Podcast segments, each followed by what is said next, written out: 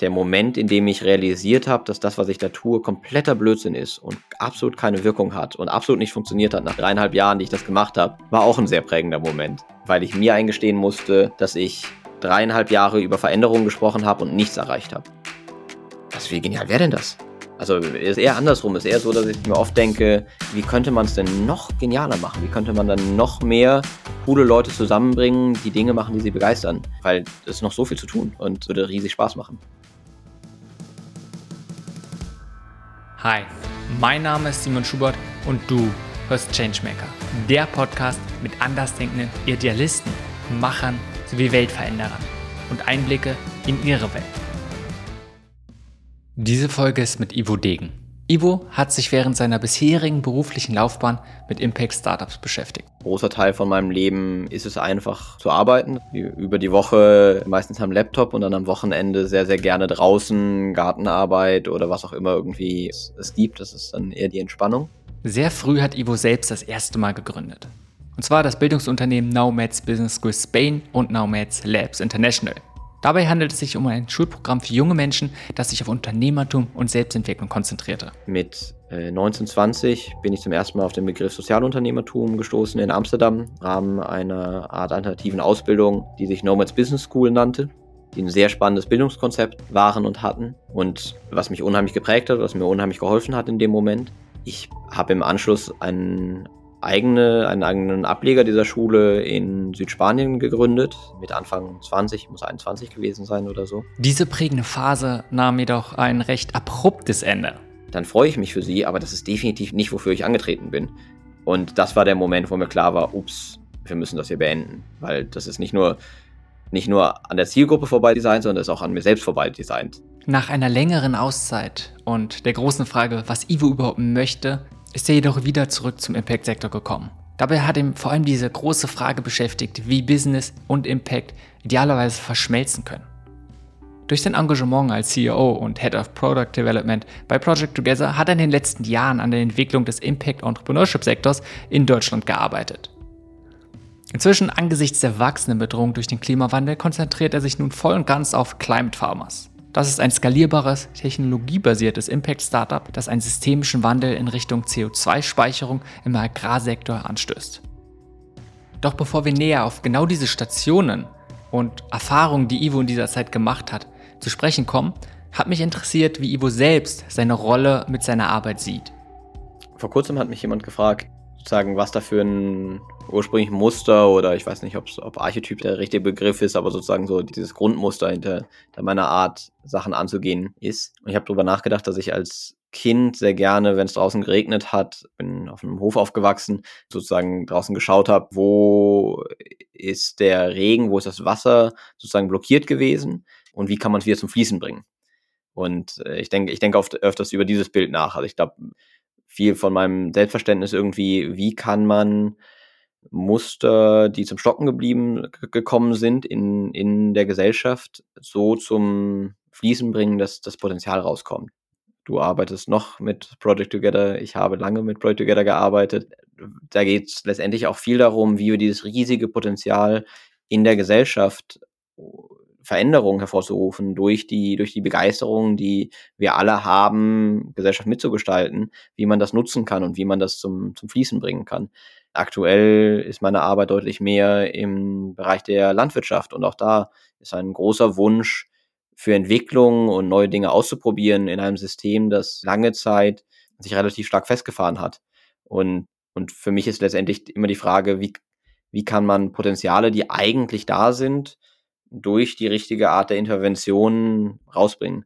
Ich nehme an, ein anderes Bild wäre, wäre Akupunktur oder sowas in der Art. Das heißt letztendlich, ich glaube, gerade wenn wir jetzt über, über Changemaking sprechen, ist es schwer, etwas zu verändern, wo kein Potenzial ist, wo sich sozusagen nichts aufgestaut hat oder wo keine Blockade ist, die man auflösen kann oder sozusagen, wo einfach doch sozusagen kein Wille ist, in diese Richtung zu gehen. Und äh, für mich zumindest sehe ich meine Rolle viel darin, die Umstände zu schaffen, in denen diese Potenziale sich entfalten können. Also mir gefällt total dieses Bild mit dem Fluss. Und auch dieses, zu gucken, welche ja, welche natürlichen Flüsse, welche natürlichen Muster, was war das genommen, so lohnt es sich, welche gibt es, die blockiert wurden und wie kann man sie wiederherstellen? Wenn du das Ganze nochmal zu diesem Begriff von einer Rolle möglichst in ein oder zwei Worte fassen müsstest, was würdest du wählen? Sowas wie Ermöglicher, äh, Dinge zu ermöglichen, die sein wollen, sozusagen. Also zu sehen, okay, hier ist eigentlich etwas, was, was eigentlich existieren sollte und das in die Umsetzung bringen.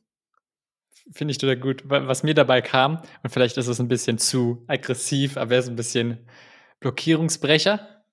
Ja, wirkt, wirkt mir ein bisschen zu aggressiv. ich glaube, es ist, zumindest mein Wunsch ist es immer, zu schauen, wo ist, wo ist Raum für Veränderung, eher als das zu erzwingen. Weil das zu erzwingen ist immer schwierig. Und für mich ist ein großes Learning, dass wenn du Dinge erzwingst, es immer eine Gegenbewegung gibt.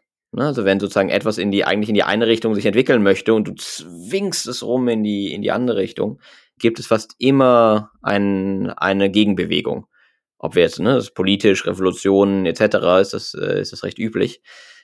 Das heißt, wann immer wir etwas erzwingen, müssen wir uns darauf vorbereiten, dass eigentlich danach ein, ein Gegentrend kommen wird.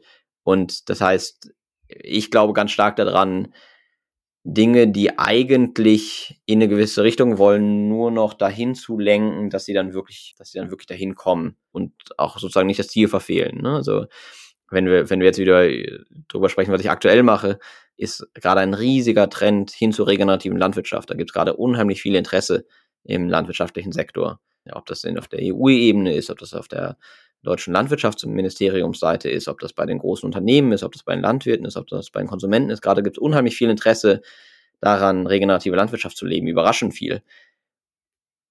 Jetzt ist für mich die Frage, wie können wir, wenn das wirklich kommen möchte, sicherstellen, dass es so kommt, dass es am meisten Sinn bringt für alle Akteure innerhalb dieses Systems, sodass es wirklich eine langfristige Entwicklung ist und nicht nur ein kurzer Trend. Letztendlich will die regenerative Landwirtschaft kommen und nur, jetzt ist nur noch die Frage, wie wir das, wie wir das gestalten. Voll gut. Also erst zu sagen, wenn wir probieren, etwas zu erzwingen, werden auf jeden Fall Gegenkräfte kommen. Ja, ist auch ein Naturgesetz. Und nicht umsonst so. Und dieses Aktio gleich Reaktio funktioniert schon seit ziemlich langer Zeit so. Wo ich würde sehr gerne viel, viel tiefer auch in viele Sachen reingehen, was deine Beobachtungen aus dem Impact-Sektor sind. Weil ich den Eindruck habe, das ist was, was du schon, ja, dich länger mit beschäftigst, aber vor allem, wo du auch viel länger drüber nachdenkst, immer dieses Reflektieren, gleichzeitig nicht nur von außen, sondern tief drinne bist, viel mit verschiedenen Akteuren an verschiedenen Stellen, auf verschiedenen Arten, mit denen du zusammengearbeitet hast. Aber zuvor, lass uns nochmal wieder zurückgehen, nochmal zu dir. Und ich möchte gerne nochmal ein besseres Bild von dir bekommen. Und eine zentrale Sache finde ich immer so die Motivation, warum man tut, was man tut. Nenn es Purpose, nenn es anders, wie auch immer du möchtest. Warum tust du, was du tust? Ähm, natürlich habe ich mir die Frage oft gestellt und habe hab viele verschiedene Antworten. Sehr häufig ist es so, dass ich Dinge tue, weil ich mir denke, wie toll wäre es denn und wie schade wäre es denn, wenn es nicht so wäre. Also was für ein riesiges Potenzial haben wir in der deutschen Gesellschaft, eine innovative, äh, zukunftsorientierte, mitdenkende, mitgestaltende, konstruktive Gesellschaft zu schaffen. Das äh, ist eine Vorstellung, die ich unheimlich schön finde, wo ich mir immer denke, das ist eine, das wäre ein Land, auf das ich sehr, sehr stolz sein könnte und, und was mich sehr freuen würde zu sehen. Und wie schade wäre es denn, wenn wir dieses Potenzial nicht nutzen von einem sehr reichen Land, von einem relativ gut ausgebildeten Land, von einem sehr zentralen Land weltweit, wo wir nicht nutzen, dass das diese Rolle spielt auf der Welt, gerade wo wir es eigentlich brauchen. Das heißt, ich glaube, ich glaube, eigentlich ist es, ist es wirklich oft, oft das, dass ich mir denke, wir haben hier ein riesiges Potenzial. Und warum nutzen wir das nicht? Das, das, das ginge doch eigentlich. Da, da wäre doch eigentlich noch viel, viel mehr möglich. Und lass uns das doch einmal, einmal ausbilden und einmal zeigen, wie es denn wirklich aussehen könnte. Das, ich glaube, ich, ich glaub, das ist das, was mich begeistert. Das sind immer so Überlegungen, die ich gerne auch immer mal wieder mit Freunden irgendwie durchspiele für andere Bereiche, die, in denen ich jetzt aktiv bin. Mir zu überlegen, wie, was, wie, wie toll wäre es denn, das, das, man könnte doch das machen, man könnte doch das machen und, und, und wenn, ne, so, wie, wie könnte das denn aussehen? Und so, ich glaube, das ist die Begeisterung, die mich oft antreibt. Ich glaube, gleichzeitig auf einem anderen Level ist es ein ganz großer Widerstand gegenüber Verzweiflung. Also ich bin Mensch, ich kann Verzweiflung sehr, sehr schlecht ertragen. Ich halte das nicht aus. Als ich klein war, habe ich Bücher, in denen das Wort Verzweiflung aufgekommen ist, nur sehr schwer lesen können. Das äh, ist mir, ist mir relativ spät das aufgefallen, dass das so ist, aber ich weiß nicht, ob du das kennst, wenn man, wenn man eine Seite aufschlägt in einem Buch und du hast so eine Doppelseite und das, das Auge scannt ja deutlich schneller oder das Hirn scannt ja deutlich schneller, als, als, es, als man es bewusst tut.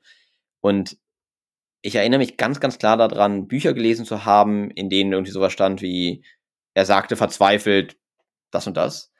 Sobald mein Auge das realisiert hat, habe ich umgeblättert. Weil ich diese, diese Stelle nicht, nicht mochte. Und das ist mir sehr viel später aufgefallen, dass, das, dass ich das gemacht habe.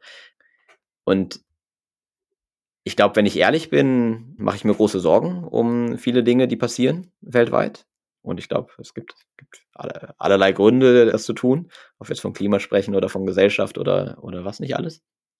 Und nachdem ich so nicht leben möchte, ist es sozusagen ein Imperativ, dass ich sagen muss, okay, ich, bis zu einem gewissen Grad muss ich es ignorieren und muss an den Stellen, an denen ich was tun kann, sehr, sehr aktiv etwas tun.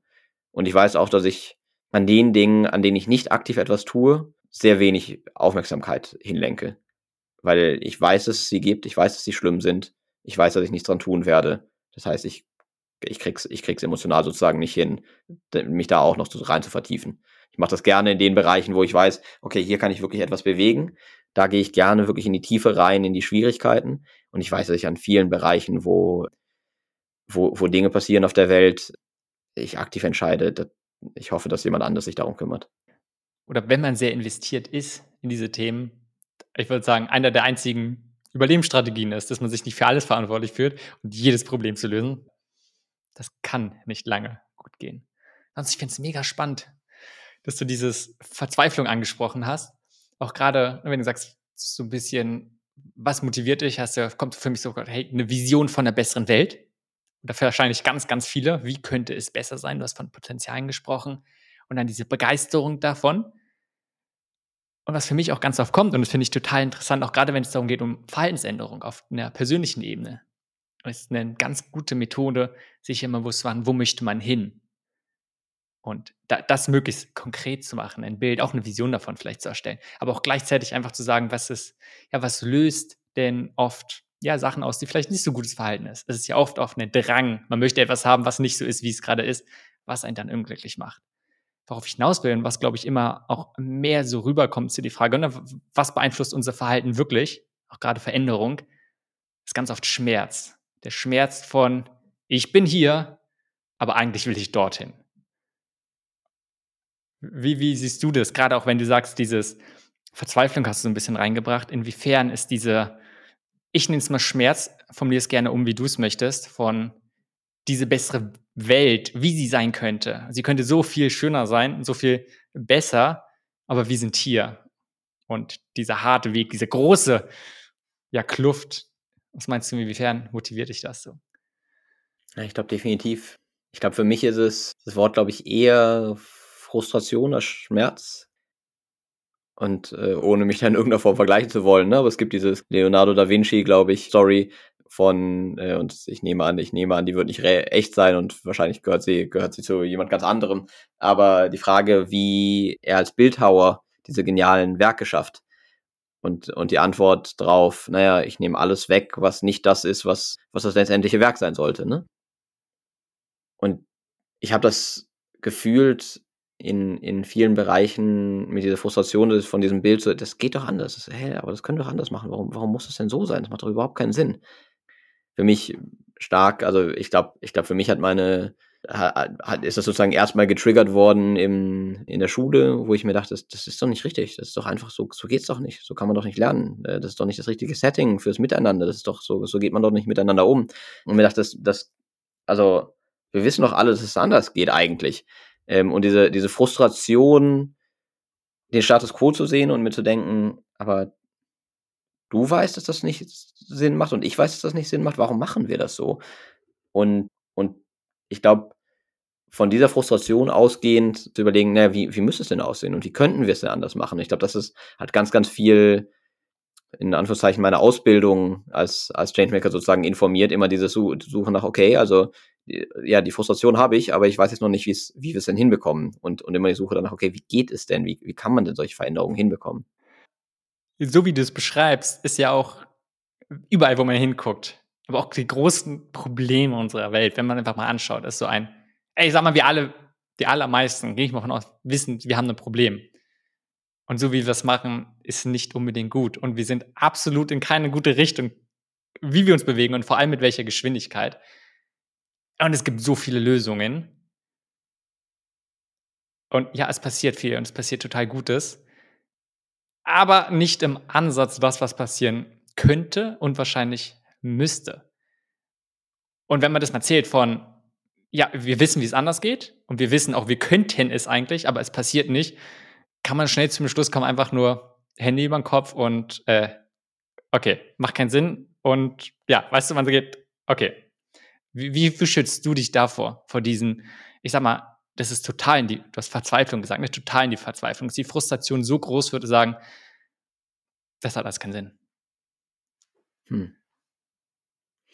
Interessanterweise ein Gefühl, das bei mir nie aufkommt. Sozusagen konträr zu dem, was ich vorhin gesagt habe. Ähm, oder wahrscheinlich basierend darauf, dass es einfach diese Entscheidung an irgendeiner Stelle in meinem Leben getroffen wurde, dass ich das nicht mache, dass ich mich sozusagen nicht verzweifeln lasse. Aber ist ein Gefühl, das für mich nicht aufkommt und das hat, glaube ich, auch mit kreativer Begeisterung zu tun. Das hat, glaube ich, auch einfach, äh, es gibt dieses riesige Potenzial. Und das heißt, wie toll wäre das denn, wenn man daran teilhaben könnte? Also, ne, so anders gedacht. Also wir haben, ich bin, ich bin immer wieder begeistert von, von der unglaublichen Kreativität, die Leute um mich herum haben und die ich sehe und von Projekten, die ich sehe und von Möglichkeiten, die ich sehe.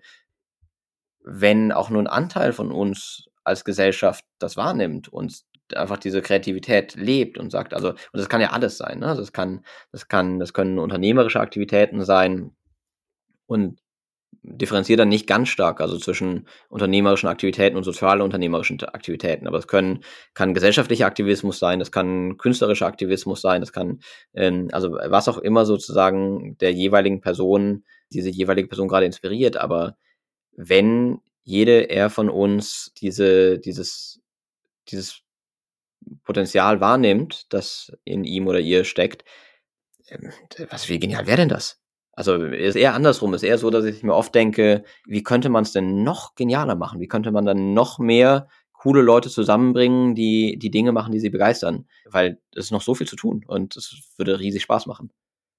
Bin, bin total bei dir und ich finde auch dieses totale, also wie du sagst, die, vielleicht diese Grundhaltung ernst zu nehmen, ja, was die Alternative zu ne, ist Verzweiflung, äh, es hört sich jetzt nach keiner guten Alternative an und wahrscheinlich ist es keine bewusste Entscheidung in vielen Sachen, aber dieses wirklich optimistisch, aber auch genauso hands-on durchzugehen. Und ich finde es total gut, dass es bei dir ganz viel mitschwingt, diese Begeisterung.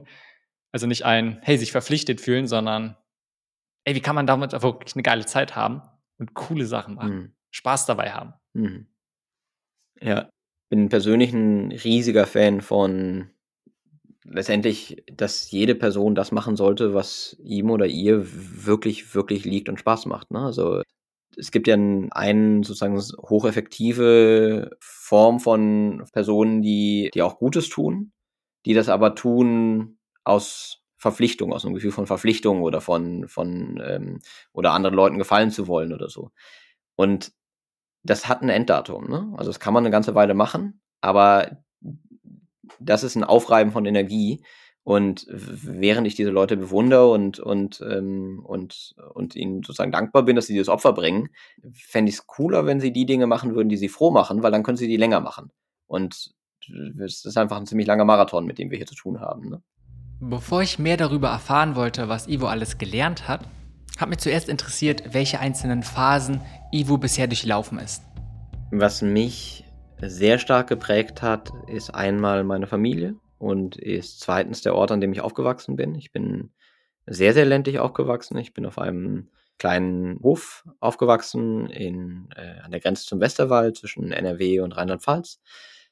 Wirklich, wirklich in einem Waldstück der, der Hof, wirklich landschaftlich wunderschön. Und ich glaube, diese frühe Verbindung zur Natur hat mich sehr, sehr stark geprägt. Gleichzeitig auch Familie, die auf der einen Seite sehr, sehr fleißig ist und einfach auch alle in meiner Familie einfach sehr, sehr gerne arbeiten oder sich sehr stark über ihre Arbeit identifizieren. gleichzeitig immer so ein bisschen mitgeschwungen hat, die Welt zu verbessern durch die Arbeit und durch das, was man tut. Es war immer so ein bisschen, meine Mutter arbeitet mit Tieren und arbeitet an, an Tiererziehung und hat eine der Methoden für gewaltfreie Tiererziehung in Deutschland und Europa sozusagen pioniert und damit, damit äh, viel verändert. Durch sehr kontinuierliche, sehr ruhige Arbeit. Und das hat mich, glaube ich, sehr geprägt. Also diese, dieser Grundgedanke, dass man durch seine Arbeit kontinuierlich einfach die Welt ein, ein bisschen besser macht, durch das, woran man glaubt. Und gleichzeitig ist, sind beide meine Eltern nicht von, kommen nicht von dem Ort, an dem ich aufgewachsen bin. Und es ist ein, eine ländliche Gegend, die sehr davon geprägt ist, dass man da bleibt, wo man aufgewachsen ist. Die Menschen dort haben sich nicht viel bewegt. Das sind Dörfer, in denen die allermeisten seit vielen, vielen, vielen Generationen an diesem Ort sind. Und es ist sehr früh bekannt worden, dass äh, meine Familie nicht von da ist. Und es ist auch nie, wir sind auch nie da angekommen. Und das Gefühl hat mich auch sehr geprägt. Dieses Gefühl von nicht ganz zu Hause zu sein. Und ich bin in meinem Leben, also ich war während der Zeit mit Project Together äh, zwei bis drei Jahre in Berlin. Das ist die längste Zeit, die ich jemals an einem Ort war und, und ziemlich kontinuierlich. Und, und es war auch sehr, sehr klar gegen Ende dieser Zeit, dass es diese Zeit sozusagen enden muss und man wieder, man wieder unterwegs sein muss. Und das ist eigentlich mein, mein, mein gesamtes Erwachsenen, meine gesamte Erwachsenenzeit war, war immer so. Ich glaube, andere, andere Punkte waren mit äh, 1920 bin ich zum ersten Mal auf den Begriff Sozialunternehmertum gestoßen in Amsterdam ähm, im Rahmen einer Art alternativen Ausbildung, die sich Nomads Business School nannte, die ein sehr spannendes Bildungskonzept waren und hatten und was mich unheimlich geprägt hat, was mir unheimlich geholfen hat in dem Moment. Ich habe im Anschluss einen eigene, einen eigenen Ableger dieser Schule in Südspanien gegründet, mit Anfang 20, muss 21 gewesen sein oder so. Und das war sehr prägend. Der Moment, in dem ich realisiert habe, dass das, was ich da tue, kompletter Blödsinn ist und absolut keine Wirkung hat und absolut nicht funktioniert hat, nach drei, dreieinhalb Jahren, die ich das gemacht habe, war auch ein sehr prägender Moment, weil ich mir eingestehen musste, dass ich dreieinhalb Jahre über Veränderungen gesprochen habe und nichts erreicht habe. Und, und das ist eine starke Zäsur in meinem Leben gewesen, weil ich mich dann eine Weile zurückgezogen habe. Hatte das Glück, dass Zurückziehen bedeutet hat, äh, neun Monate lang Pferde zuzureiten in Südspanien. Das hat großen Spaß gemacht und konnte darüber reflektieren, wie, wie man Impact machen kann oder nicht. Und danach die Überlegung, will ich in diesen Sektor zurück oder will ich das nicht? Dreieinhalb Jahre. Erste Mal was gegründet, sicherlich extrem motiviert, auch gerade davor gehört, ja, so, wie du gesagt hast, ne, wie du aufgewachsen bist, aber auch Sozialunternehmertum gehört. Also, hey, ja klar, ich möchte was verändern. Und nicht nur ein, ja, ich möchte irgendwie was aufbauen, sondern ich möchte was verändern mit anderen. Und dann irgendwann zu der Einsicht gekommen, okay, es klappt einfach absolut nicht. Bring mich mal zu diesem, zu diesem Moment, zu dieser Zeit zurück. Was geht dir durch den Kopf? Wie hast du damals probiert, damit umzugehen?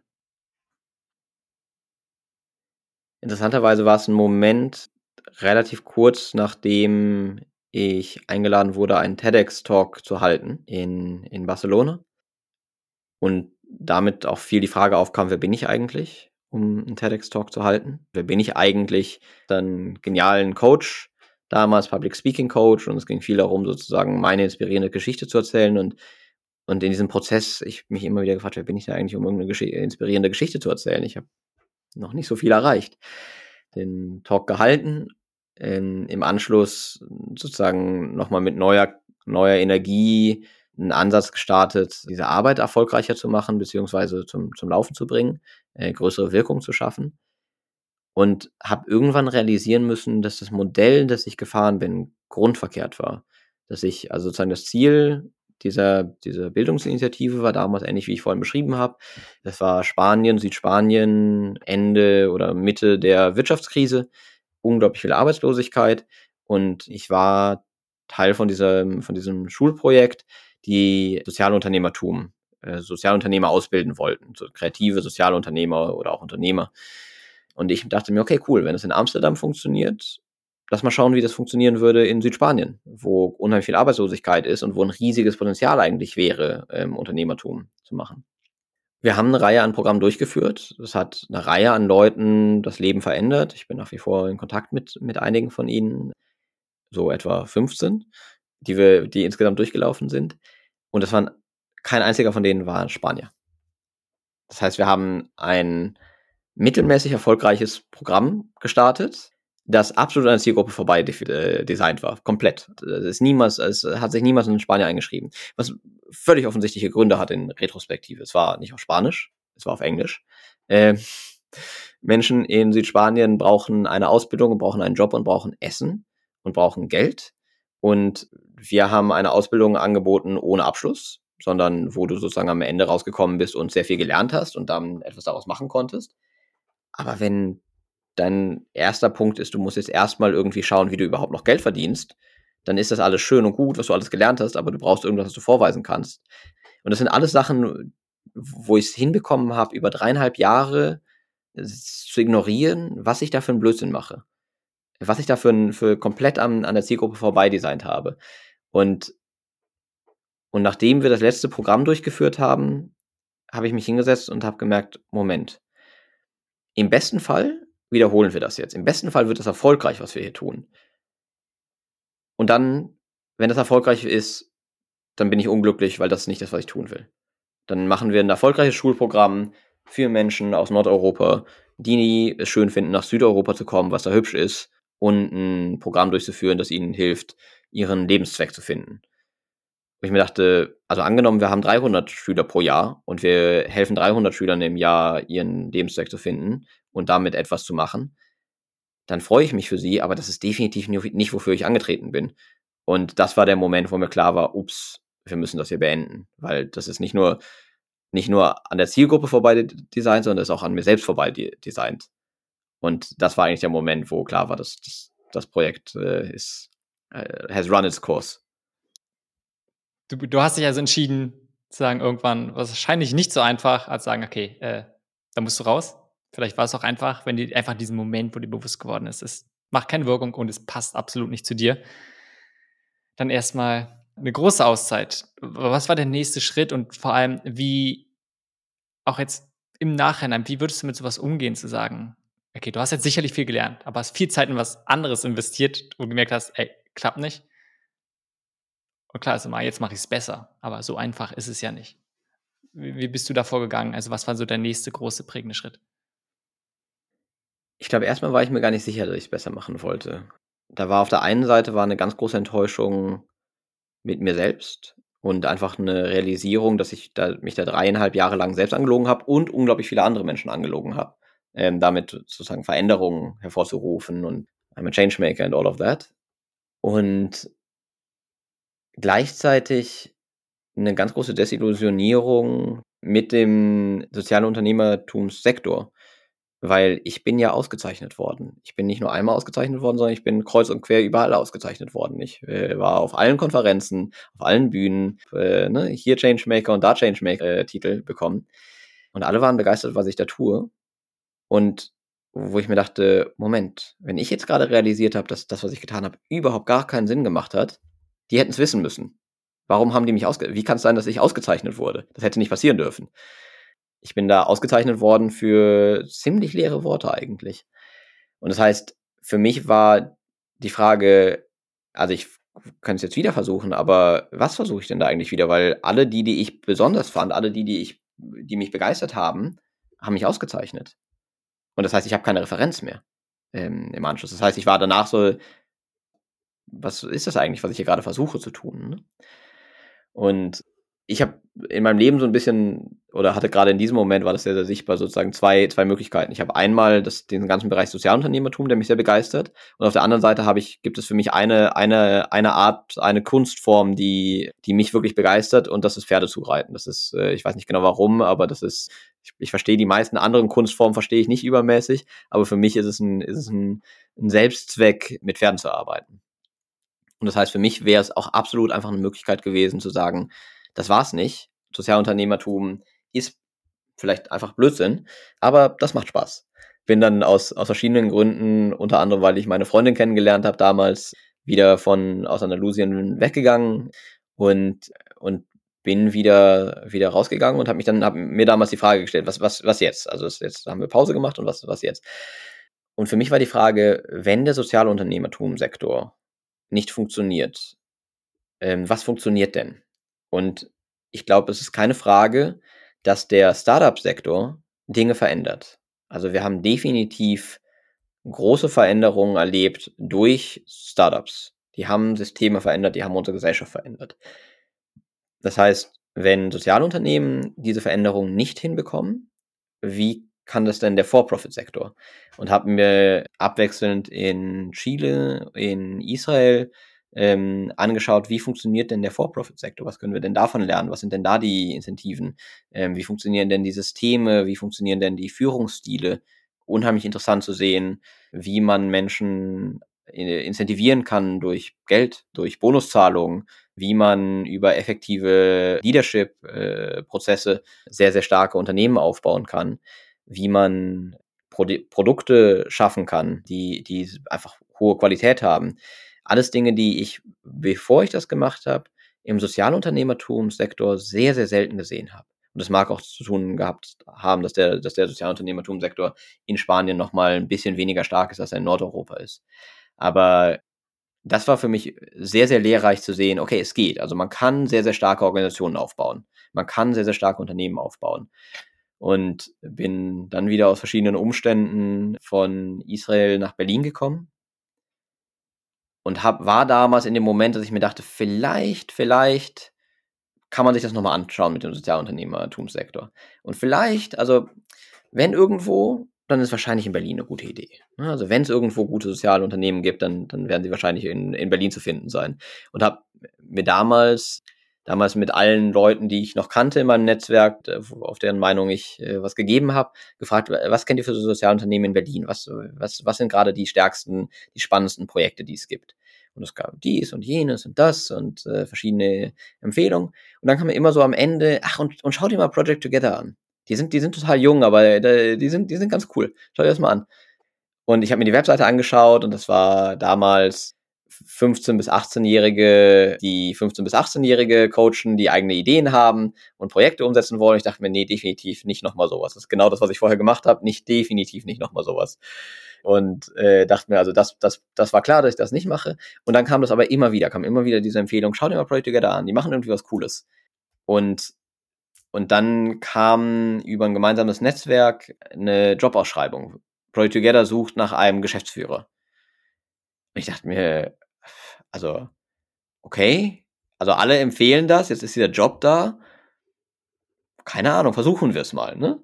Und habe mich damals, damals bei Project Together beworben und habe nicht viel erwartet. Und ich erinnere mich nur an zwei Bewerbungsgespräche, in denen ich extrem gegrillt wurde von äh, ich war damals vielleicht 25, also äh, auch noch sozusagen ziemlich jung und bin von äh, 18-Jährigen gegrillt worden äh, aufs, äh, aufs, aufs, aufs Härteste, wie ich da dran gehen würde, wie ich jetzt, wie ich jetzt ein Pitch über eine Million bei der Allianz machen würde und sozusagen ich habe ich hatte nach dem ersten Interview habe ich die Aufgabe bekommen, okay, also jetzt fürs zweite Interview bereite einen Pitch beim Allianzvorstand vor über eine Million. Und ich dachte mir, das, das, das meinen die auf keinen Fall ernst, weil das war damals irgendwie eben ein Coaching-Projekt für, für 15- bis 18-Jährige, so äh, welche Millionen, wie soll das gehen? Und habe das nicht ganz ernst genommen und bin extrem auseinandergenommen worden im zweiten Interview, äh, basierend darauf, was ist denn, was sind denn, was wollen die denn? Die wollen, haben doch nur irgendwie so ein Coaching-Programm. Und habe damals Michi und Philipp, die beiden Mitgründer von Project Together, kennengelernt. Und, und ich erinnere mich an ein Gespräch mit Philipp wo er, wo er sozusagen tief in die Vision von, von Project Together gegangen ist. Und die waren beide damals 21.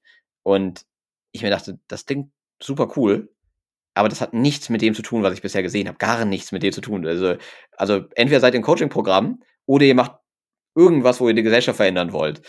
Und bin dann mal sozusagen auf die Möglichkeit hin, dass es eventuell was damit zu tun hat, die Gesellschaft zu verändern, weil ich mir dachte, die haben immerhin eine Vision, die wollen immerhin irgendwas erreichen und die haben einen Anspruch, weil ansonsten hätten die mich nicht so, nicht so gegrillt. Die haben immerhin einen Anspruch, lass uns das mal versuchen. Und die haben mich glücklicherweise angenommen, ich andererseits auch und wir sind reingestartet und es war eine spannende Fahrt. Kurz mal zu, der, zu dem nächsten Start. Wir haben eine gewisse Zeit lang auch ja, gemeinsam mit Project Together 4 erlebt du hast dich dann irgendwann entschieden gesagt, okay, du gehst doch noch mal, du nimmst ein anderes Stadium. Wollen wir das vielleicht noch mal ganz kurz machen? Nee, definitiv, definitiv. Das nächste, das nächste ist definitiv Climate Farmers. Ähm, wie, wie, wie soll ich anfangen? wie immer du willst. Also auch dort gerne, du, du, du warst extrem viel, also auch sehr lange, du hast, glaube ich, krass gesehen, was gesagt also diese, diese Entwicklung bei Project Together, darum lass uns ja gerne da auch nebenbei nochmal drauf eingehen, aber wie sich ein Unternehmen, wie sich eine Organisation komplett verändern kann, komplett durch die Decke schießen kann, aber auch gleichzeitig, was für ein krasses Chaos passiert, was, ähm, ja, viele Misserfolge sicherlich, ähm, auch extrem viele Erfolge natürlich. Das alles miterlebt und irgendwann gesagt, okay, du brennst für ein anderes Thema, für was Spezifisches und ohne dass ich dir jetzt Worte in den Mund legen möchte, darum glaube ich, kannst du es viel besser selbst erzählen, hast du gesagt, okay, du, du wer macht für dich einfach ein eigenes Kapitel, du hast gerade schon angesprochen, Climate Farmers. Darum vielleicht einfach, hm. worum geht es bei Climate Farmers? Was ist deine Vision? Aber vor allem, was war die große Motivation von zu wechseln von Project Together, was du so viele Jahre mit aufgebaut hast, wo du viel, viel, viel Herzblut reingesteckt hast, sicherlich, viel Schweiß. Und dann zu sagen, okay, du machst jetzt noch was anderes. Und ich nehme mal an, es war nicht nur der Grund, warum du gesagt hast, äh, ja, du, du musst mal aus Berlin weg, du brauchst räumliche Abwechslung. Hat, äh, das, hat, das hat auch äh, seinen Einfluss gehabt. Aber ich muss sagen, also für, für alle Berlin-Fans, äh, die das, den Podcast hören, es tut mir sehr leid. Äh, es ist wirklich nicht meine Stadt. äh, aber ja, ich glaube, ich glaube, wie du schon gesagt hast, also Project Together war eine unglaublich beeindruckende ähm, Zeit. Also ich, ich glaube, dass ich im Vergleich zu vielen eine starke Vorstellungskraft habe, was alles möglich ist. Und Project Together habe ich mir niemals vorstellen können. Ich war immer wieder, dass ich da stand, gesagt habe, aber das machen wir doch nicht. Also so, so groß kann man doch gar nicht denken. Das geht doch gar nicht. Das, das, sowas, sowas kann man doch gar nicht tun. Immer wieder der Moment war, wo ich mir dachte, okay, okay, das, das geht auch, okay, das können wir auch, okay. Sowas ist auch möglich, okay, wow. Und ich glaube, das ist eins der Dinge, eins der stärksten Dinge, die ich, die ich von Project Together mitnehme, ist, die Welt passt sich dir an. Und das meine ich sehr, sehr, sehr, sehr direkt. Also es gibt scheinbar da draußen kein, kein wirklich sozusagen klares Bild, was möglich ist und was nicht möglich ist. Und solange du sehr, sehr, sehr, sehr, sehr, sehr klar hast, was möglich ist und was du jetzt tun wirst, scheint es so zu sein, dass die Welt einfach sagt, ach so, ja, okay, ja, dann machen wir das so. Und das war, das war unglaublich beeindruckend in der, in der Zeit mit Project Together. Natürlich immer mit sehr, sehr viel Arbeit verbunden und das auch möglich zu machen, aber, aber letztendlich ist meine Erfahrung, die Welt passt sich der Vision an, die man hat mit, diesem, mit dieser Inspiration ist für mich persönlich, ich bin kein Stadtmensch. Ich halte es auf Dauer nicht sehr, sehr gut aus in Städten. Und für mich war klar, ich muss, ich muss wieder raus, ich muss wieder raus irgendwie, irgendwie stärker in die Natur. Und gleichzeitig die Frage, hm, Pferde zu reiten als Selbstzweck, hm, jetzt habe ich gesehen, was alles möglich ist. Vielleicht geht da doch irgendwas. Ich erinnere mich an ein Gespräch mit meiner Freundin, dass ich gesagt habe, also ich würde unglaublich gerne was mit Landwirtschaft machen. Aber ich weiß halt, was man alles tun kann mittlerweile. Und, und ich weiß halt, wenn du ein, irgendwie einen eigenen Hof hast oder sowas in der Art, da bist du Vollzeit beschäftigt mit. Das heißt, du machst dann nicht nebenbei noch irgendwie ein Unternehmen. Meine Freundin hat damals die schlauen Worte gesagt, halt einfach mal beide Konzepte in deinem Kopf, schau mal, was passiert. Und irgendwie ging das so über ein halbes Jahr ähm, und mit sehr, sehr viel Research und sehr, sehr viel äh, sich interessieren für was passiert dass immer klarer geworden ist, dass wir ein riesiges Potenzial haben im Landwirtschaftssektor für soziale Unternehmen, die noch nicht genutzt sind. Und ähm, dass wir ein riesiges Potenzial haben in der regenerativen Landwirtschaft, weil wir aktuell durch die Landwirtschaft sehr, sehr viele Emissionen haben, 24 Prozent global, das heißt fast ein Viertel der globalen Emissionen kommen aus der Landwirtschaft, beziehungsweise je nachdem, wie man es rechnet, bis zu ein Drittel. In Europa sind es ein bisschen weniger, etwas um die, um die 10 Prozent. Und wir haben ein riesiges Potenzial, diese Emissionen zu reduzieren auf der einen Seite. Auf der anderen Seite ist die Landwirtschaft der einzige Sektor, den wir haben, wo wir nicht nur Emissionen reduzieren können, sondern wir können theoretisch noch ein Stück weiter runter. Wir können, können negative Emissionen schaffen. Das heißt, äh, wir können mehr Kohlenstoff binden, als wir durch landwirtschaftliche Aktivitäten emittieren. Und das habe ich irgendwo in einem, in einem wissenschaftlichen Paper gefunden, dachte mir, Moment, wovon sprechen wir hier? Von welchen Größen sprechen wir hier? Und habe angefangen, ein bisschen rumzurechnen. Und ich bin, war wirklich nie gut in Mathe und insofern dachte ich mir, das muss, irgendwo muss ich mich vertun. Aber nach meinen Rechnungen äh, kam raus, okay, etwa drei Jahre, bis wir auf vorindustrielle Level kommen, wenn wir regenerative Landwirtschaft maximal skalieren würden. Und ich mir dachte, Moment, was? Äh, das heißt, wir reversieren, also nicht nur wir limitieren Klimawandel ein bisschen, sondern wir reversieren Klimawandel. Und ich habe mich ein bisschen vertan in der Rechnung, aber sie ist, sie ist nicht grundfalsch. Wir haben ein riesiges Potenzial und wir können Klimawandel durch die Landwirtschaft reversieren. Und als ich das rausgefunden habe, wir können Klimawandel nicht nur, nicht nur bremsen, sondern reversieren. Wir können das tun, indem wir Ökosysteme regenerieren und Landwirten helfen, größere äh, Wirtschaftlichkeit zu erreichen. War klar, wenn wir das Potenzial haben, äh, wie kann es sein, dass wir das nicht tun? Und in dem Moment ist Climate Farmers geboren ähm, und die Überlegung, wie schaffen wir es, ähm, global die regenerative Landwirtschaft zu skalieren. Und das ist das, was wir mittlerweile machen. Offensichtliche, du bist nicht der Erste, der darauf gekommen ist. Und ich stelle mich einfach auch so die Frage, und ob du es jetzt selbst so siehst oder nicht, aber von dem auch, was man da gehört hat, okay, du bist schon ein ziemlich guter Kandidat, um dort zumindest eine Lösung in die Welt zu bringen. Gleichzeitig gibt es enorm viele andere.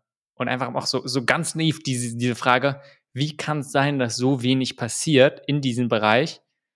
Und es passiert sicherlich einiges, ne? aber offensichtlich, hey, wir sind noch nicht da und es ist so eins der größten Probleme, die einfach mal jeden betreffen.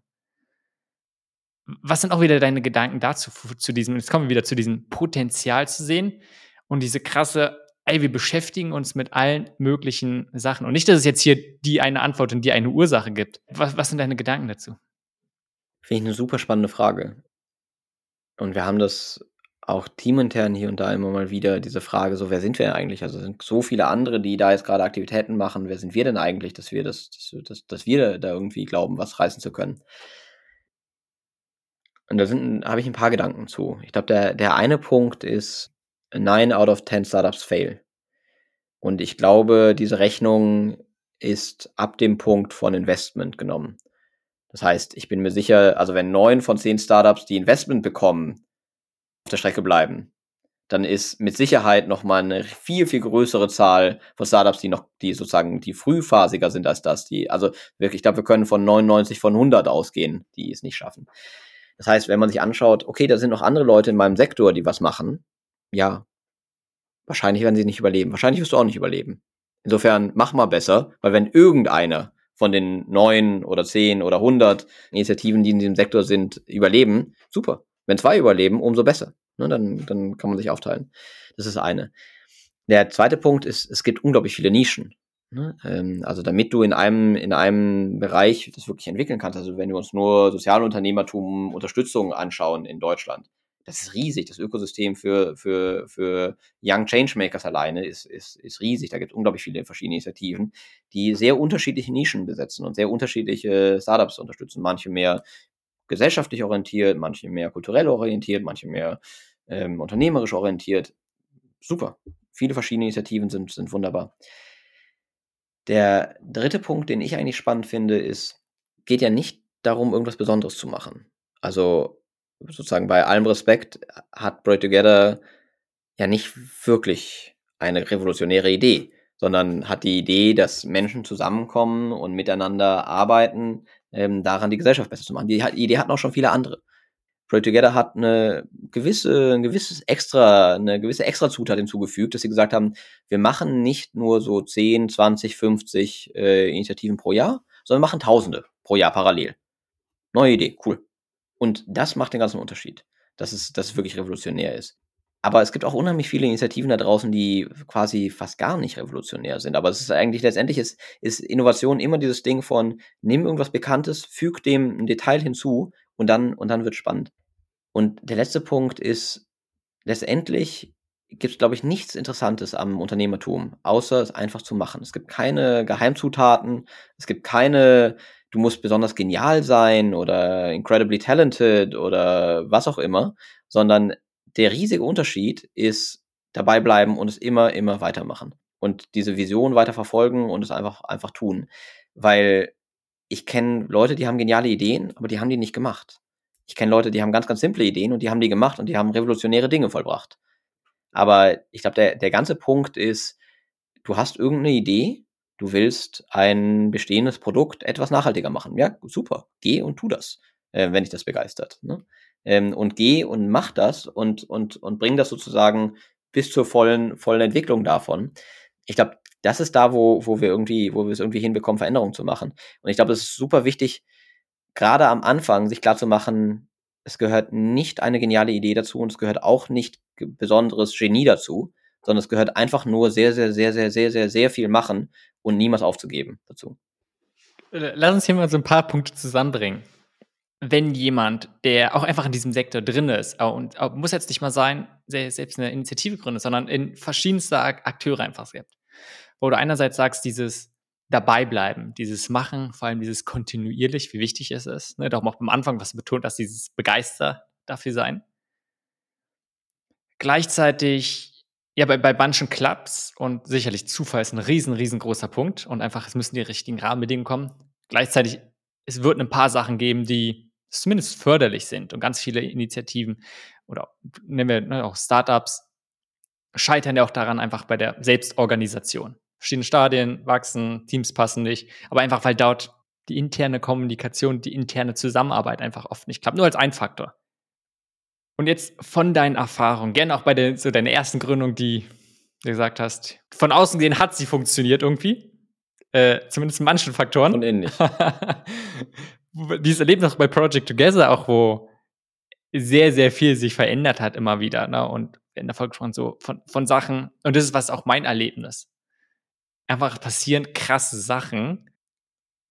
Und du denkst dir oft, äh, okay, wir, haben, wir sind schon coole Leute, aber wer sind wir, bitte, dass wir genau das machen? Wie kann es sein, dass wir hier, diese Leute, die wir hier sind mit unseren Backgrounds und alles, so etwas tun und nicht welche, die deutlich mehr Erfahrung haben oder was auch immer. Und das Gleiche würde ich jetzt einfach auch mit dem wir haben bis jetzt nicht so viel über Climate Pharma gesprochen, aber bei dem Erfolg, den ihr bis jetzt auch habt und ohne auch wieder, erstmal weiß ich viel zu wenig, aus welchem Team ihr zusammen seid, aber ohne auch wieder zu sagen, ey, was ihr alles zusammenbringt, welche Erfahrung, welche Kompetenz, die sicherlich schon großartig ist, aber na, wie, wie, wie kommt es sein, dass ihr jetzt diesen Erfolg habt?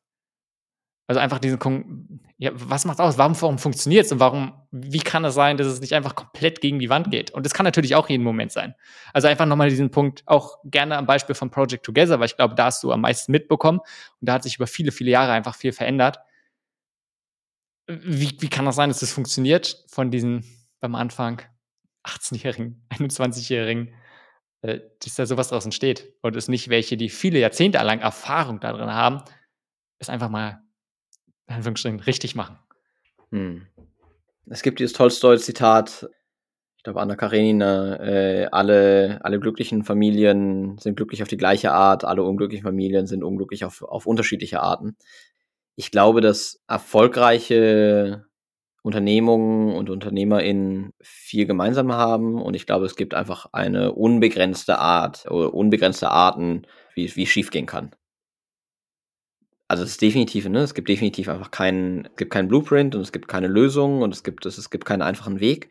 Und ich glaube, wenn es ein Buch gibt, das mich da sehr geprägt hat und, und, und das mir sehr hilfreich war, ist The Hard Thing About Hard Things von äh, Ben Horowitz der frustriert darüber, über all die Managementbücher und all die Self-Help-Bücher, die sagen, guck mal, wenn du nur das machst, dann wird alles gut und dann werden alle glücklich und du wirst erfolgreich sein. Ähm, ein Buch darüber geschrieben hat, dass es einfach schwer ist, es oft nicht funktioniert und es keine Lösung gibt und es keine einfachen Antworten gibt. Und ich glaube sozusagen, allem vorausgeschickt ist, ist, ist es, glaube ich, das. Also es gibt einfach keine guten Antworten und keine, keine einfachen Lösungen. That being said, meiner Meinung nach sind zwei, drei Faktoren zumindest für mich immer sehr, sehr hilfreich gewesen. Das ist auf der einen Seite, und das ist fies, weil für die meisten, gerade die Leute, die was verändern wollen, haben sie da wenig Einfluss drauf. Timing. Es ist so unglaublich viel einfacher, ein Projekt vorwärts zu bewegen, dessen Zeit gekommen ist, als eins, dessen Zeit nicht gekommen ist. Und äh, mit Nomads damals war unsere Zeit nicht gekommen. Wobei man wahrscheinlich auch hätte argumentieren können, dass wir sie nicht genutzt haben. Project Together, würde ich sagen, hat es geschaffen, dass seine Zeit gekommen ist. Und Climate Farmers hat das unglaubliche Glück gehabt, dass, als ich vor dreieinhalb Jahren diese, diese schlechte Rechnung angestellt habe, ein halbes Jahr später die European Green Deal und die Farm-to-Fork-Strategie rausgekommen ist, in der genau diese Dinge, die ich ausgerechnet habe, auch andere Leute ausgerechnet haben und dass das Thema kurz danach explodiert ist und wir einfach genau zum richtigen Zeitpunkt am richtigen Ort waren. Also erster Punkt, definitiv, Timing ist essentiell. Zweiter Punkt und eigentlich der wichtigste Punkt ist, hör nicht auf. Also ähm, ich glaube, das äh, ist auch, glaube ich, auch wieder ein, wieder ein äh, Hard Thing about Hard Things äh, Zitat, dass, äh, dass er sagt, äh, er spricht mit, mit unglaublich vielen Gründern und CEOs und Leute mit relativ wenig Erfahrung haben alle möglichen Erklärungen, warum Dinge funktioniert haben. Und Leute mit sehr viel Erfahrung haben die einzige Erklärung, sie haben nicht aufgehört. Und ich glaube, das ist, das ist, das ist, das ist in Wirklichkeit. Also nicht aufhören und natürlich lernen. Ne? Und ich glaube, das ist das, was Project Together sehr, sehr stark gemacht hat, weil wir haben so viele Dinge gemacht, die nicht das sind, was wir heute machen. Und wir haben so unglaublich viele Fehler gemacht und Versuche gemacht. Und Philipp und Michi haben das Ganze mit 17 gestartet und haben das durchgezogen äh, und einfach gemacht und gemacht und gemacht und niemals aufgehört. Und dabei einfach sehr, sehr schnell gelernt. Das heißt, ich glaube, das Weitermachen sehr wenig, also sehr, eine sehr hohe äh, äh Misserfolgsresilienz und Toleranz äh, zu haben. Das zu kultivieren ist, glaube ich, unheimlich hilfreich. Und, und dabei zu lernen, was, wie kann man es besser machen. Eine Sache, die ich von Philipp von Project Together gelernt habe, ist quasi Misserfolge zu ignorieren. Drauf zu schauen, zu sagen, cool, hat nicht funktioniert, weiter geht's, nächstes Ding ähm, und weiter und, und, und weiter lernen. Das heißt, wenn ich sage, aus Fehlern lernen, meine ich damit nicht sich lange hinsetzen und drüber nachdenken, was hat alles nicht funktioniert, wie können wir es ein bisschen besser machen, sondern ganz klar immer dahin orientieren, was, was ist denn möglich. Der dritte Punkt, der, wenn Punkt eins und zwei sozusagen äh, gegeben sind, der, glaube ich, unglaublich hilft, ist Netzwerk. Ich glaube, das, was Climate Farmers unglaublich geholfen hat, ist, dass ich vorher das Glück hatte, das bestmögliche Netzwerk, das es irgendwie nur gibt, mit Project Together aufgebaut zu haben nämlich die Farm Food Climate Challenge. Und das ist einfach eine Plattform für Innovation im Landwirtschafts- und Ernährungssektor, wo alle Akteure, die irgendwie nötig sind, um Veränderungen hier zu schaffen, da sind. Das war mein letzter Job bei Project Together. Daraus habe ich Climate Farmers gegründet und das ganze Netzwerk war da. Und das macht das Leben so unglaublich viel einfacher. Das heißt, Netzwerk vorher aufbauen, um dann etwas zu gründen, dessen Zeit gekommen ist und dann nicht aufzugeben, das hilft definitiv. Mhm. Und ich finde es mega spannend. Also erstmal könnte man schon sagen, das sind jetzt so grundlegende Prinzipien, die man sagen kann, in den allermeisten Fällen kann man sich darin orientieren. Und ich, ich finde es total gut zu sagen, ja, es gibt kein Erfolgsrezept. Trotzdem sehnt man sich natürlich danach. Weil diese Antwort von mach einfach weiter ist so ist ziemlich unbefriedigend, weil du stehst da und dann, okay, damit kannst du auch nicht, woran orientierst du dich? Du musst dich halt an Sachen orientieren. Und einfach weiterzumachen kannst du auch sagen, du stell dir vor, bei deiner ersten Gründung, du machst es zehn Jahre weiter. Und klar, du hast gesagt, okay, weiterentwickeln. Und dann lernst du, entwickelst weiter, heißt nicht, dass da am Ende irgendwie Wirkung rauskommt. Und dann bist du immer noch unglücklich vielleicht, weil es dir nicht Spaß macht. Ich glaube doch, ich würde ich glaube, ich würde noch ein, noch ein weiteres Element hinzufügen. Und das ist auch wieder fies, wann immer wir von sozusagen jungen Personen sprechen, die etwas gründen möchten, ist Erfahrung. Das ist, äh, das ist wirklich dumm, aber es macht das Leben so viel einfacher, wenn, wenn nicht jeder Schritt, den man macht, neu ist. Wenn, nicht, wenn man nicht das allererste Mal Finanzierung reinholt, wenn man nicht das allererste Mal eine Marketingkampagne macht, wenn man nicht das allererste Mal eine Webseite baut, wenn man nicht das allererste Mal Partnerschaften ranzieht. Es macht so unglaublich viel einfacher, wenn man das schon ein paar Mal gemacht hat. Das wäre das Element, weil ich glaube, ich hätte mit Anfang 20, hätte ich mein Projekt ewig lange weitermachen können und ewig lange iterieren können ich wäre nicht unbedingt, ich hätte sozusagen alle Fehler, die man machen könnte, einmal gemacht, was bestimmt sehr, sehr lehrreich gewesen wäre. Ich wäre nicht unbedingt auf einen grünen Zweig gekommen. Und das heißt, ich glaube, Erfahrung und wenn es Erfahrung sozusagen keine Option ist, dann würde ich sagen, sehr, sehr gute Mentoren und darauf hören, hilft auch sehr. Ja, hört sich total gut an und es sind oft, wie du gesagt hast, Antworten, die sehr unbefriedigend sein können, weil es nicht ein ist. Hey, sag mir, was ich machen soll. Sag mir, wie es funktioniert. Ja, wenn wir mal so ein bisschen rauszoomen und den ganzen Impact-Sektor, Social Entrepreneurship-Sektor, wie, wie auch immer, den, den mal betrachten und du hast beim Anfang ganz gut gesagt, wo du einfach persönlich diese Erfahrung gemacht hast und der Eindruck entstand, sagen, okay, ja, eigentlich haben doch viele gar keine Ahnung und du bekommst irgendwelche Auszeichnungen für Sachen, die für dich offensichtlich nicht funktionieren, zumindest dann im Nachhinein. Wie siehst du es jetzt? Und es ist schlecht, es geht nicht darum, um Fingerpointing zu sagen, hey, ihr macht das alles schlecht, sondern eher ein, was wünschst du dir mehr, welche Potenziale siehst du, aber natürlich auch manchmal, ja, welche Herausforderungen gibt es denn gerade, was läuft da nicht ganz so gut? Also, ich glaube, erstmal ist es unglaublich inspirierend, unheimlich positiv, unheimlich schön zu sehen, für ein, ein riesiger Zulauf da ist. Ne? Also wir, wir sitzen da jetzt mit, mit Pray Together natürlich sehr, sehr im, im Zentrum. Aber zu sehen, wie man mit verschiedenen Themen, ob das jetzt Landwirtschaft und Ernährung ist oder, oder, oder Demokratie oder, oder Bildung, reinkommt und sagt, wir wollen hier eine Plattform schaffen, an der sich viele Akteure austauschen können, um positive Entwicklungen in diesem Bereich vorwärts zu treiben.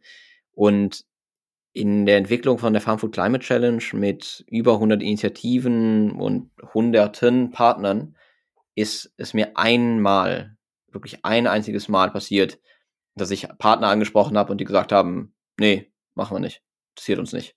Ein, ein einziges Mal ein einziges Mal, dass Leute gesagt haben, werden wir dafür bezahlt? Wenn wir nicht dafür bezahlt werden, machen wir das nicht.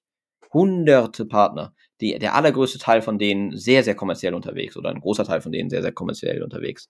Und es war niemals auch nur eine Frage, ob, ob man an sowas teilnimmt. Also das heißt, das finde ich sehr, sehr beeindruckend an Deutschland, äh, an der deutschen Gesellschaft und, ähm, und freut mich sehr zu sehen, wie viele Akteure sich gerade damit beschäftigen, Innovation vorwärts zu treiben, gesellschaftliche Innovation vorwärts zu treiben, unmögliche Dinge zu denken, German Zero äh, und, und, und.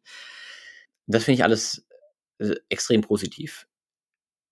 Zwei Dinge, die, ähm, die, die mir manchmal ein bisschen Sorgen machen ähm, oder Sorgen machen oder, oder wo, wo, wo, wo ich mir nicht sicher bin über die Entwicklung. Das eine ist, äh, oder letztendlich Personen, die mit einer Vision reinkommen, aber ohne eigene Erfahrung.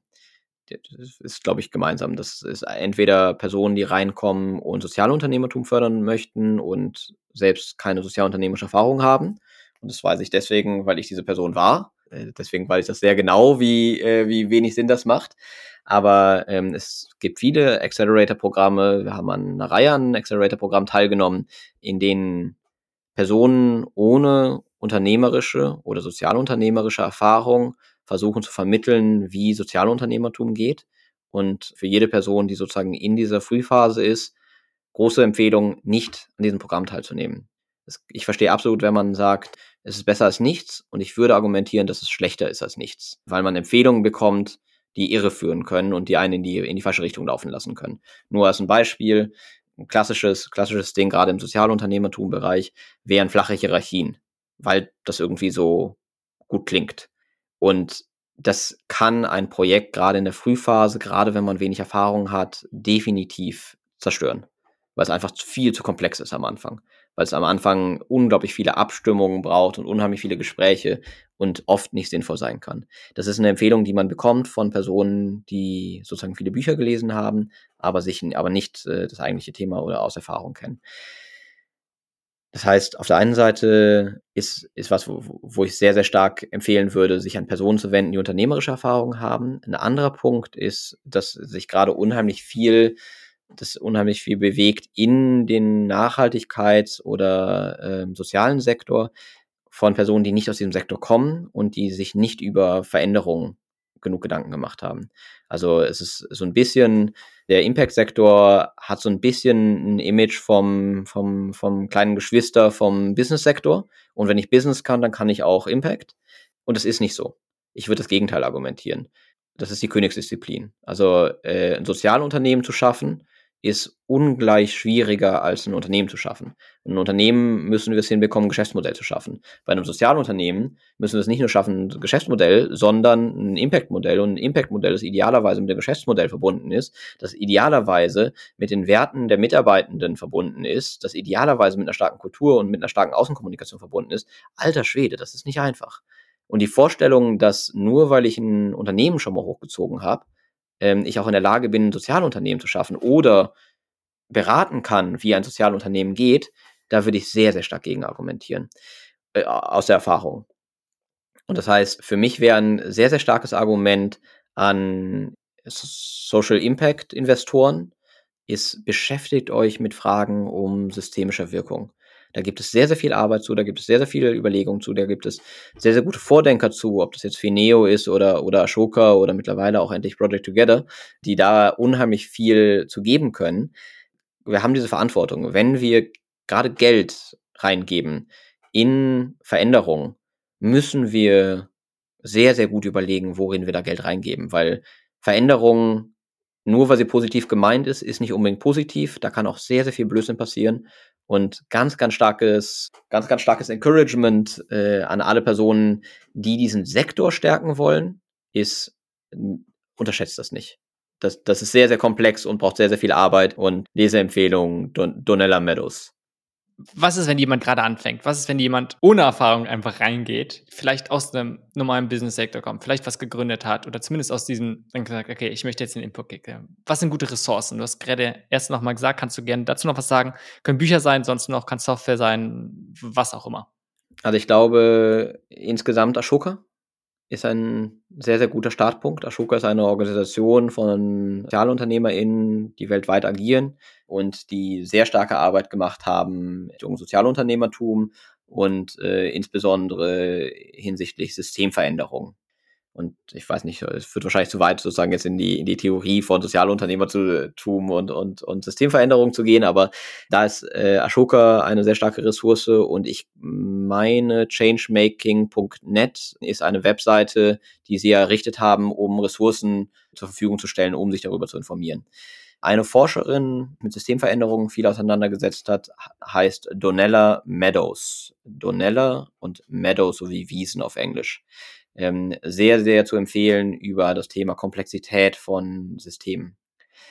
Fineo hat zum Thema Wirkung messen ähm, und über Wirkung nachdenken sehr gute Arbeit gemacht und viel davon ist online äh, runterladbar. Das ist P-H-I-N-E-O, eine sehr, sehr starke Organisation in diesem Kontext. Ich würde sehr empfehlen, Mohammed Yunus zu lesen, ähm, eine der Personen, die den Begriff Social Business äh, geprägt hat und da sehr, sehr starke Arbeit gemacht hat.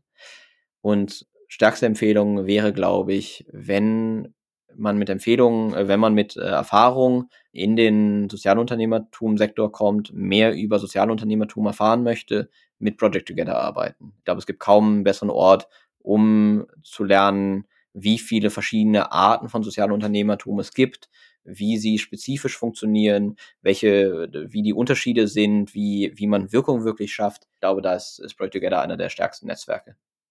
Voll gut. Also auch so nochmal von Fineo und auch mit Ashoka hatte ich welchen Interview geführt, also da kann man auch nochmal reinhören, auf jeden Fall. Wenn du dir selbst nochmal sagen kannst, wenn du zurückdenkst, so, okay, du hast die, deine Ausbildung damals gesagt und hast so die Idee der Gründung Einfach in dieser Phase deines Lebens.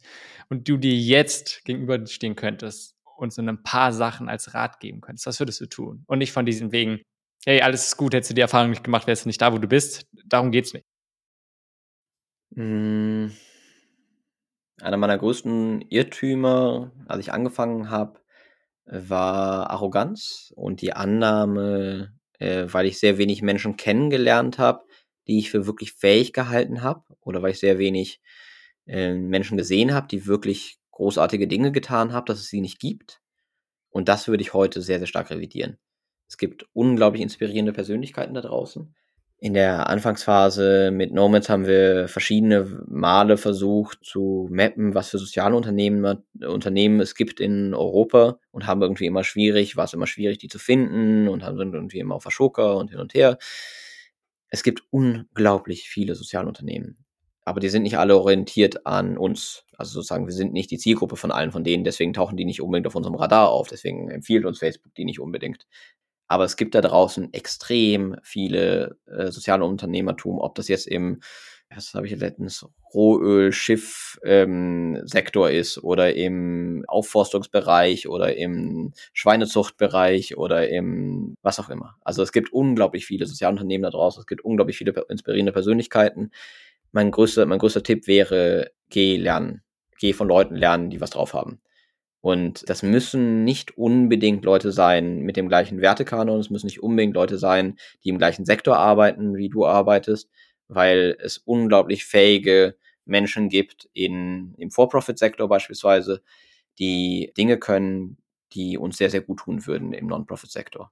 Das heißt sozusagen, solange da keine Gefahr ist, dass man seine, seine eigenen Werte verletzt oder, oder verrät, wäre eine große, große Empfehl Empfehlung. Ein paar Jahre Beratung tut nicht weh. Also tut mit Sicherheit weh, aber, äh, aber, aber schadet nicht. So rum. Was gibt es sonst noch so von Haltungen, Lebenseinstellungen, aber auch gerne ein bisschen zu Gewohnheiten, die du so im Laufe der Zeit geändert hast und wo du gesagt hast, die haben einen eher positiven Einfluss. Einerseits, wie du als Gründer, genauso aber auch Leader, aber also da wirksam bist, gleichzeitig aber auch in Bezug auf dein eigenes Wohlbefinden.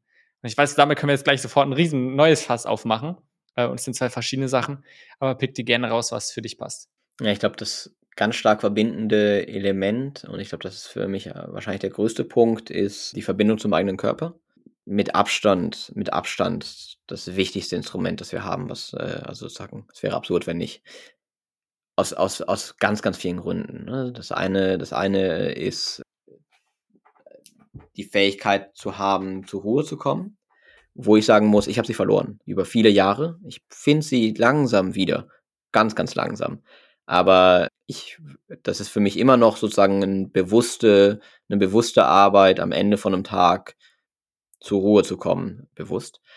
Und viele von uns tun das nie. Ähm, Im Sozialunternehmertum hast du viel, viel Burnout, weil wir uns, weil uns allen die Sache so wichtig ist. Das heißt, wir hören niemals auf zu arbeiten. Und fair enough. Aber dafür haben wir einen Körper und dieser Körper, wenn wir denn zuhören, gibt uns ein Feedback, ob das jetzt gerade sinnvoll ist, weiterzumachen oder nicht. Und das heißt, extrem wichtig meiner Meinung nach ist die Beziehung zum eigenen Körper und die Fähigkeit zuzuhören, wenn, wenn da eine Meldung ist, das äh, ist gerade nicht gut. Das wäre, glaube ich, wahrscheinlich der stärkste Punkt. Das sagt, sagt, ob man jetzt gerade glücklich ist mit der Entwicklung, die das Unternehmen geht, ob das jetzt gerade, ob man jetzt gerade das, das Richtige gesagt hat zum, zu, de, zu der anderen Person im Team. Das sagt, ob äh, man überarbeitet ist. Das wäre, glaube ich, einer der aller, aller, aller wichtigsten Punkte. Ja, Hustle-Kultur macht Spaß und ist geil und ist wichtig. Ich glaube nicht daran, dass wir im Wohlfühlbereich großartige Dinge schaffen. Ähm, der Wohlfühlbereich ist ein Stretch-Bereich. Das ist was, wo, wo wir einfach eine gewisse, ein gewisses Maß an, an Stress fühlen. Und so, oh krass, ich dachte, ich, das geht nicht, das geht nicht, das geht nicht, das geht nicht. Oh krass, das ging doch, okay. Aber wenn wir uns niemals in diese, in diese, in diese, in diesen Bereich begeben, wo wirklich, wo es wirklich riesig wirkt ähm, und wo es wirklich über die Maßen wirkt, glaube ich nicht, dass wir großartige Dinge schaffen. Aber danach wieder zurückkommen, ist das Wichtige. Also ich, ich möchte niemanden sagen, immer, immer, immer im Bereich, wo du, wo du noch in aller Ruhe meditieren kannst.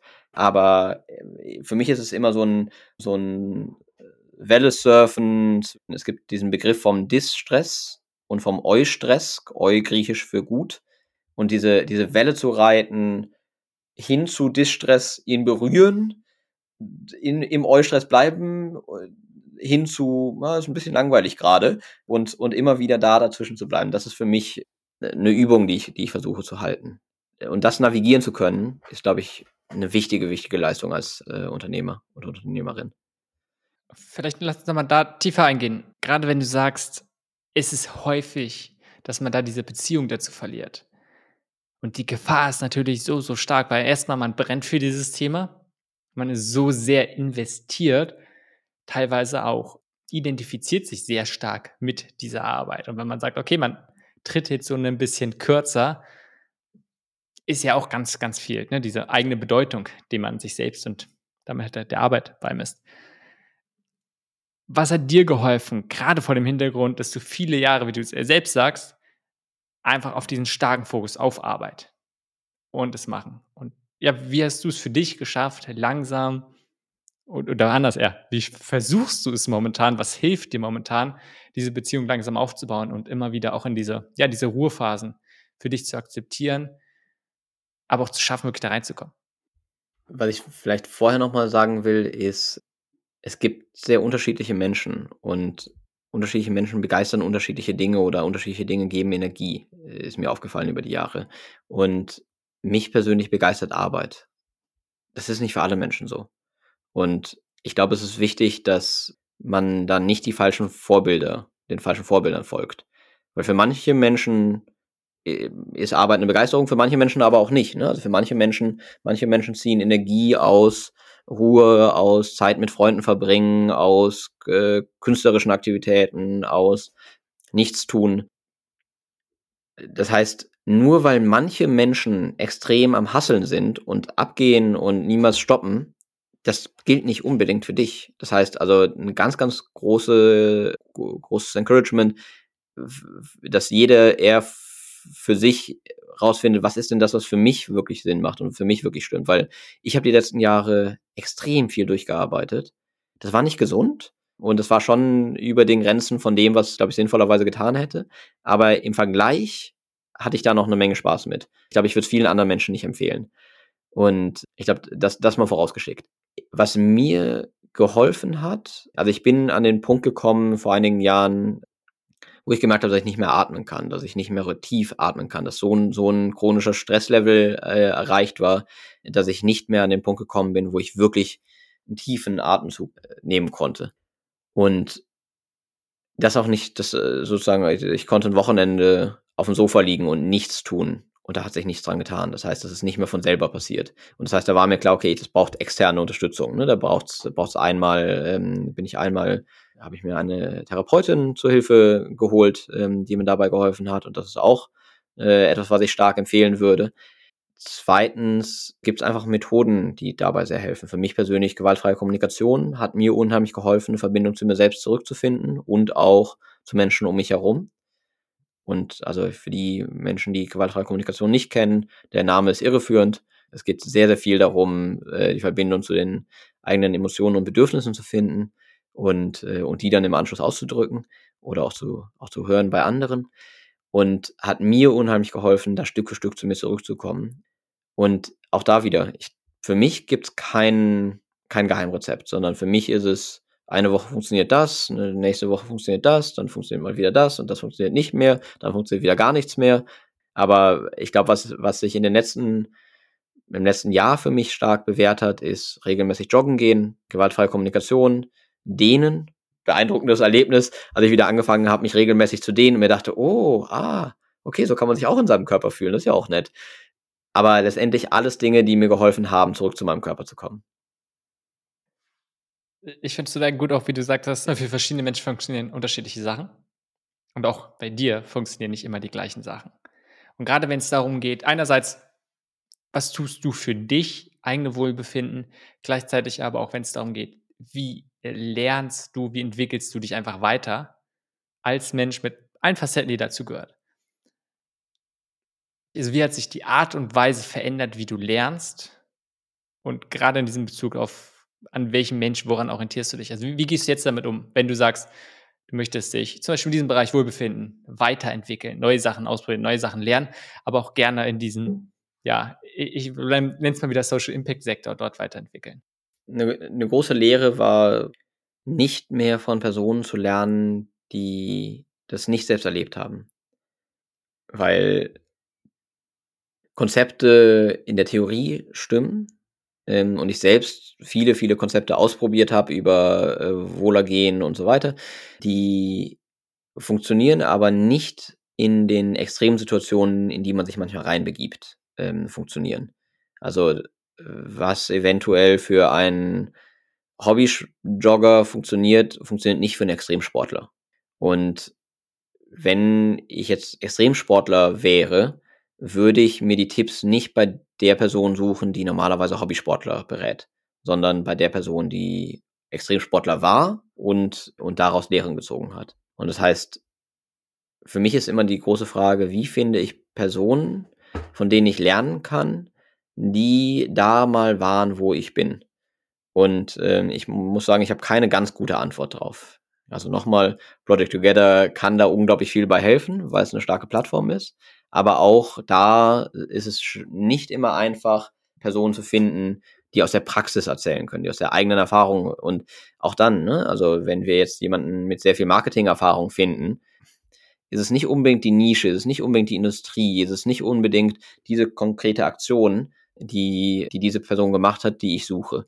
Ähm, wenn wir jetzt von Leadership beispielsweise sprechen, was ein Bereich ist, in dem ich sehr, sehr großes Interesse habe, mich weiterzuentwickeln, weil ich noch sehr, sehr viel zu lernen habe. Personen zu finden, die in einem ähnlichen Stil, mit einem ähnlichen Anspruch, in, einem, in einer ähnlichen Konstellation gearbeitet haben wie ich und mir da ähm, Input geben können, finde ich als eine riesige Herausforderung, als eine riesige Lücke in unserem Sektor aktuell noch. Hm. Und ich finde total diesen Aspekt, der ganz oft kommt, jene, die Erfahrung da drin haben. Weil klar, was wir nicht wollen, jemand hat ein paar Bücher gelesen, vielleicht auch ein paar mehr, und denkt, er weiß, wie es geht. Mein Lieblingseffekt, den wir bei Project Together gelernt haben, der Dunninger-Kruger-Effekt. Gerne, gerne nochmal nachschauen, den, das, kann man, das, das Internet erklärt das bestimmt besser als ich. Aber eine unheimlich interessante, ein unheimlich interessantes Phänomen, dass wir uns für kompetenter halten, je inkompetenter wir sind. Ähm, also je weniger wir über ein Thema wissen, desto mehr glauben wir darüber zu wissen, desto, desto fähiger halten wir uns in diesem Bereich. Und das heißt, können selber extrem schlecht einschätzen, ähm, was wir können. Und das heißt, meiner Meinung nach einer der ganz wenigen Wege, wie man rausfinden kann, ob jemand wirklich etwas weiß, ist, wenn sie sehr viel Erfahrung haben und dir nicht erzählen, dass sie wissen, wovon sie sprechen. Das ist ein mehr oder weniger gutes Zeichen. Aber, äh, aber die, diese Herausforderung gibt einfach, sobald, sobald jemand davon ausgeht, dass sie über ein Thema wirklich viel verstehen, bin ich immer sehr, sehr vorsichtig. Mega gut. Ich glaube, sowas ist total einfach diese Indizien und auch wie du es nochmal betonst.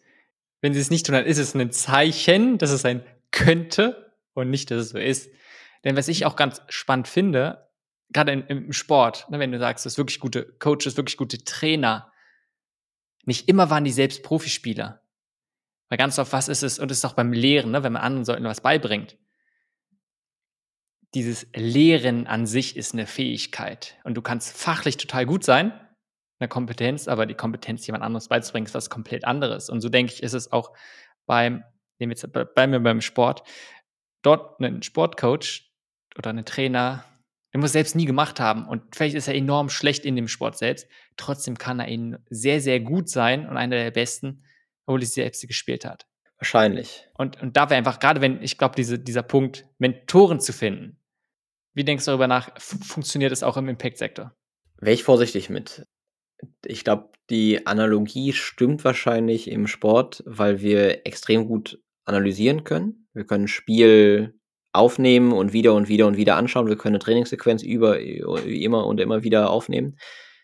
Wir können nicht ein Unternehmen nach dem anderen von der gleichen Person immer, immer und immer wieder gründen lassen und genau analysieren, was funktioniert und was nicht. Gleichzeitig glaube ich, dass, also würde ich mich eher von einem sehr erfahrenen Investor oder Investorin mentoren lassen, als eventuell als von einigen Gründern oder GründerInnen. Das heißt also, wenn man sehr, sehr viel gesehen hat, dann äh, hilft das natürlich schon. Meine Prä Präferenz wäre aber schon immer bei Personen, die es selbst gemacht haben.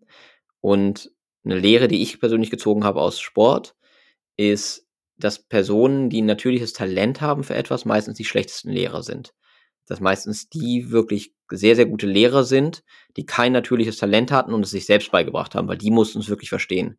Das heißt, wenn wir jetzt zum Beispiel von Leadership sprechen, würde ich nicht nach der Person suchen, die das, die da natürliches Talent mitgebracht hat, sondern die Person, die es sich mit sehr, sehr viel Aufwand äh, beigebracht hat. Ähm, ich glaube, von der Person können wir unglaublich viel lernen.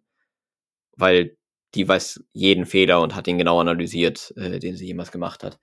Also ich glaube, Außenperspektiven, wenn sie wirklich unglaublich viel gesehen haben, und auch dann wäre ich noch vorsichtig, weil sie immer noch eine Perspektive haben könnten, die gefärbt ist. Gleichzeitig ist das natürlich auch so bei allen Personen, die es selbst erlebt haben. Also insgesamt muss man leider immer sagen, wer auch immer Ratschläge gibt, muss man immer vorsichtig sein mit. Aber ich glaube, ich glaube, das, woran ich mich halten würde, wären äh, InvestorInnen äh, oder FördererInnen, insofern es sie im Social Impact im Non-Profit-Sektor denn gibt, mit genügend Erfahrung und, und eigene GründerInnen. Idealerweise ohne eigenes Talent. macht, die, macht, die Suche, macht die Suche besonders spannend. Wenn wir so langsam zum Ende kommen. Ich, ich würde gerne nochmal auf zwei Aspekte drauf eingehen. Und der eine ist, wenn es um Widersprüche geht. Wenn, wenn man dich jetzt so auch vielleicht gut kennt, jetzt nicht aus Gesprächen, sondern, sondern allgemein wirklich jemand dich gut kennt und dich sieht mit deinen Wünschen, mit deinen Visionen, mit den Zielen, alles, was, was du machst. Gerne auch mit den Werten, mit den Einstellungen. Und dann, vielleicht auch wenn du dich selbst so ein bisschen beobachtest, ne? dein, dein anderes Ich, und dann deine Handlungen sieht. In welchen Punkten widerspricht sich das? Wo, wo gibt es Widersprüche? Oder vielleicht auch scheinbare Widersprüche? Ich glaube, das sind einiges, einige Widersprüche. Ich glaube, das eine ist, dass, glaube ich, die mit die glücklichste Zeit, die ich hatte in meinem Leben, eine war, in der ich auf einem größeren Stück Land alleine in einem Haus ohne Strom und fließendem Wasser oder fließendem warmem Wasser und definitiv ohne Internet- und Telefonverbindung gelebt habe und äh, mein Hauptjob einfach war, Pferde zuzureiten. Da ging es mir wirklich sehr, sehr gut äh, von meiner Lebensqualität her. Mein Leben ist extrem anders man, als das aktuell. Ne? Mein Leben ist ein Zoom-Call nach dem anderen von morgens 9 Uhr bis abends 7 Uhr. Und das ist nach wie vor ein Wunsch, sozusagen diese Art von, von Leben zu leben, während ich auch Spaß habe am anderen Leben. Aber ich glaube, ich bin eigentlich ein relativ introvertierter Mensch, der sehr, sehr viel extrovertierte Arbeit macht. Ein zweiter Aspekt ist, dass eine, eine Leadership-Herausforderung, die, der, der ich viel begegne, ist, dass ich mich absolut nicht in das Leben von anderen Menschen einmischen möchte. Und das inkludiert die Arbeit, die sie machen. Ich möchte Menschen unheimlich vertrauen und äh, glaube, dass wenn jemand eine Vision hat, das schon stimmt. Gleichzeitig habe ich eine sehr, sehr starke eigene Vision, wie welches Qualitätslevel wir erreichen müssen. Nicht, nicht im Detail, wie es, wie es, wie es getan wird, aber wo das, was wir tut, tun, hingehen muss. Und das ist für mich ein, ein ewiger Widerspruch. Ich liebe es, Menschen vertrauen zu können. Ich liebe es, Menschen einfach machen zu lassen. Und gleichzeitig ist für mich immer die Frage, wie schaffen wir es, dass Menschen vollständig ihr eigenes Ding machen, vollständig ihrer eigenen Vision vertrauen und das gleichzeitig zusammenfließt in eine gemeinsame Vision von extrem hoher Qualität und extrem hohem Detailreichtum. Das ist eine, ein Widerspruch, dem, dem ich immer wieder begegne oder ein scheinbarer Widerspruch, wie du, wie du ihn nennst. Mega interessant. In Anbetracht der Zeit gehen wir jetzt mal da nicht drauf ein, denn der zweite ganz kleine und unbedeutende Teil, den ich noch unbedingt mitnehmen möchte, ist das Thema Entscheidung treffen glaube, gerade wenn man was gründet, gerade wenn man ein Team leitet, wenn man etwas aufbaut, ist so Entscheidungen treffen wirklich eine extrem zentrale Sache. Was ist dein Ansatz, um möglichst gute Entscheidungen zu treffen? Ich glaube, es gibt für mich zwei unterschiedliche Entscheidungsmomente. Ich glaube, es gibt einmal den Entscheidungsmoment von, ich stehe vor völliger Offenheit, ich habe keine Ahnung. Also sozusagen, das oft am Anfang, wenn man ein Produkt entwickelt oder so, haben wir erstmal keine Ahnung, was der was die Nutzer möchten und, und, und wie es aussehen kann und so weiter.